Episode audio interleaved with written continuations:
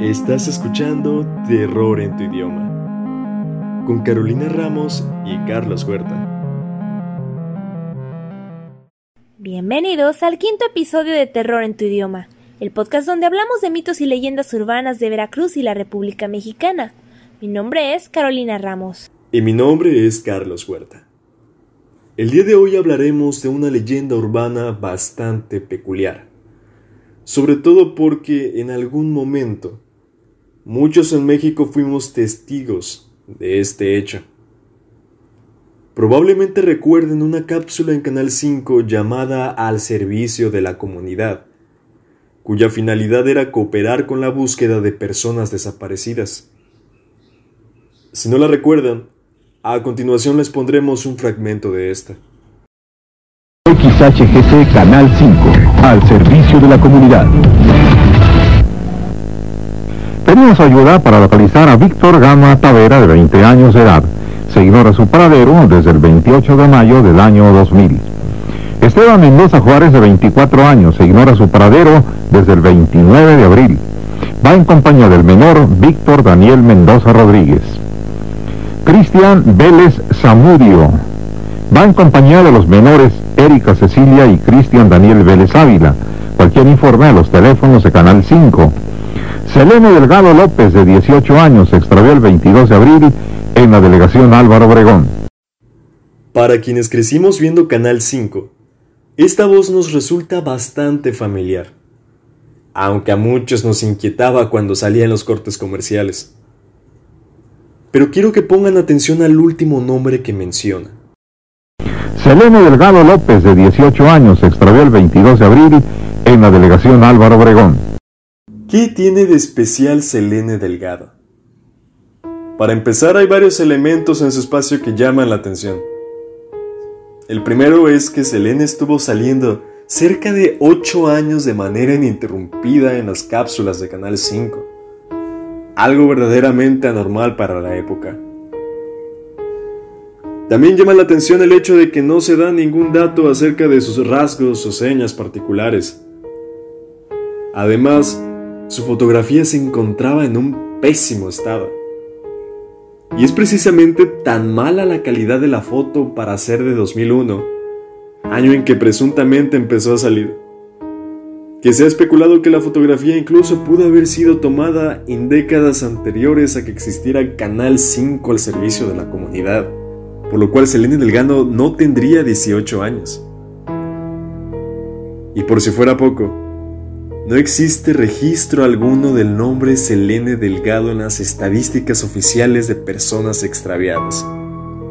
Hay muchas cosas extrañas alrededor del caso Selene Delgado, pero este se tornaría más oscuro en 2010, un par de años después de que se dejara de reproducir el nombre de Selene en las cápsulas de Canal 5. En 2010, en la víspera de la candidatura presidencial de Enrique Peña Nieto, una madre del Estado de México exigió le brindaran información acerca de su hija desaparecida de 14 años, vista por última vez en Ecatepec. Lo perturbador del caso fue que su hija llevaba por nombre Selena Delgado. Años más tarde se hizo un retrato de Selena, acorde a la edad que en ese momento debería de tener. Pero resulta que, si uno superpone el retrato de Selena con la foto de Selena Delgado, los rasgos encajan de manera casi exacta. Al respecto han surgido varias teorías, pero una de las más llamativas señala que, en realidad, Selene Delgado nunca existió. Verán, en Estados Unidos, cuando el cadáver de una mujer no puede ser identificado, se utiliza el nombre de Jane Doe para referirse a ella. De ahí que esta teoría señale que Selene Delgado sería en realidad la versión mexicana de Jane Doe, creada para representar a muchas mujeres mexicanas violentadas, asesinadas o desaparecidas en la última década. El tema de los feminicidios cobra una particular relevancia en el caso de Selene Delgado, debido a que la época en la que comienza a ser transmitida la cápsula de Canal 5 coincide con otro caso que hasta la fecha sigue sin ser resuelto, el de las muertas de Juárez. Por lo tanto, se cree que Selene podría ser una especie de emblema de protesta. A esta hipótesis la refuerza el hecho de que la baja calidad de la foto de Selene solo permite ver el rostro de una mujer cuyos rasgos encajan con un gran porcentaje de las mujeres desaparecidas en Juárez. Eso también explicaría la mediática desaparición de la niña Selena Delgado en el Estado de México. Pues hay que recordar que en ese tiempo el gobernador era Peña Nieto, quien ya se estaba posicionando como el próximo candidato del PRI a la presidencia. De esta forma, la desaparición de la niña Selena sería una suerte de protesta por las miles de mujeres desaparecidas en el Estado de México durante su gobierno. Pero a esto surge la pregunta, entonces, ¿quién es la persona que sale en la foto? Una hipótesis señala que se trataba de una de las tantas mujeres encontradas en vida en Ciudad Juárez, pues muchas de ellas compartían los mismos rasgos físicos. Pero hay otra hipótesis que últimamente ha tomado mucha relevancia. Algunos usuarios de las redes sociales aseguran que la fotografía de Selene Delgado resulta tan inquietante e incómoda porque no es más que una imagen creada con computadora usando facciones comunes para crear un rostro muy común. Esto da pie a un fenómeno conocido como valle inquietante, que es la reacción negativa que tenemos las personas ante un rostro humano que no es natural. Por ejemplo, cuando vemos un robot con una cara humana, instintivamente sentimos un rechazo hacia él, pues sabemos que en el fondo no es un humano. De ahí que algunas personas sientan inquietud a la hora de ver la presunta foto de Selene Delgado.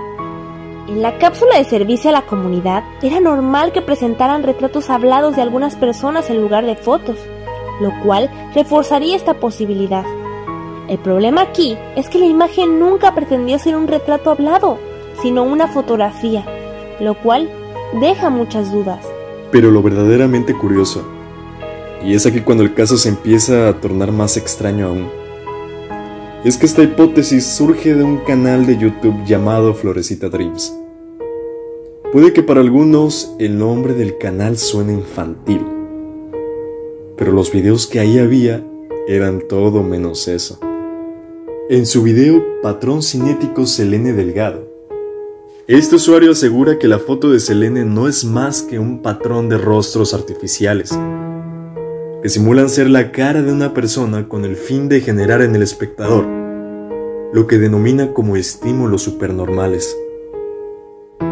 Durante todo el video se dedica a superponer fotos de personas reales y ficticias con la foto de Selene Delgado, para llegar a la conclusión que Selene tenía más similitudes con imágenes de gente ficticia que de gente real. Pero al final, el video concluiría con la siguiente frase. La existencia, la existencia es eterna. El video en sí es bastante bizarro y por momentos parece rayar en la irreverencia, por lo que algunos aseguran que en realidad se trata de un tipo de humor absurdo que se ha hecho popular en Internet en el último par de años. Pero esto es poco probable, debido a que este canal ha estado subiendo videos de ese tipo desde hace más de 10 años, mucho antes de que se hiciera común ver este tipo de humor en Internet. El resto de los videos de este canal son igual o incluso más bizarros que el de Selene Delgado, plagados de simbolismos y mensajes crípticos. Desgraciadamente, para el momento en el que estamos grabando el podcast, este canal ha puesto en privado todos sus videos, por lo cual es imposible acceder a ellos. En YouTube, algunos usuarios han llegado a resubir algunos de sus videos, pero lo cierto es que hay muchas cosas extrañas sobre este canal que para hablar de todo tendríamos que hacer un episodio entero. Si les interesa saber más acerca de este caso, háganoslo saber. Escríbanos sobre qué casos les gustaría escuchar en nuestro próximo episodio, o si han sido testigos de un suceso paranormal y desean que contemos su experiencia en el próximo episodio. Para concluir, aún quedan muchas cosas que no tienen respuesta. ¿Qué es exactamente Selene Delgado? ¿Realmente existió? ¿Y qué hay detrás del canal de Florecita Dreams? Quizás pronto lo sabremos. Pero en caso de que Selene Delgado sí sea una Jane Doe, deja mucho que pensar acerca de la impunidad que existe en este país. Pónganse a pensar. ¿cuántas personas de la cápsula de Canal 5 pudieron regresar a sus casas? ¿Cuántas de esas personas que veíamos todos los días en la tele fallecieron? ¿Cuántas de ellas fueron víctimas de trata de personas? Probablemente muchas de esas personas terminaron en fosas comunes, sin poder ser reconocidas, convirtiéndose en una Selene Delgado más. Todo esto mientras nosotros veíamos Canal 5 y esperábamos a que terminara ese tétrico espacio para seguir viendo nuestro programa favorito. Esto ha sido todo por hoy. Recuerden seguir nuestra página de Facebook. Mi nombre es Carlos Huerta. Y mi nombre es Carolina Ramos. Y esto fue Terror en tu idioma.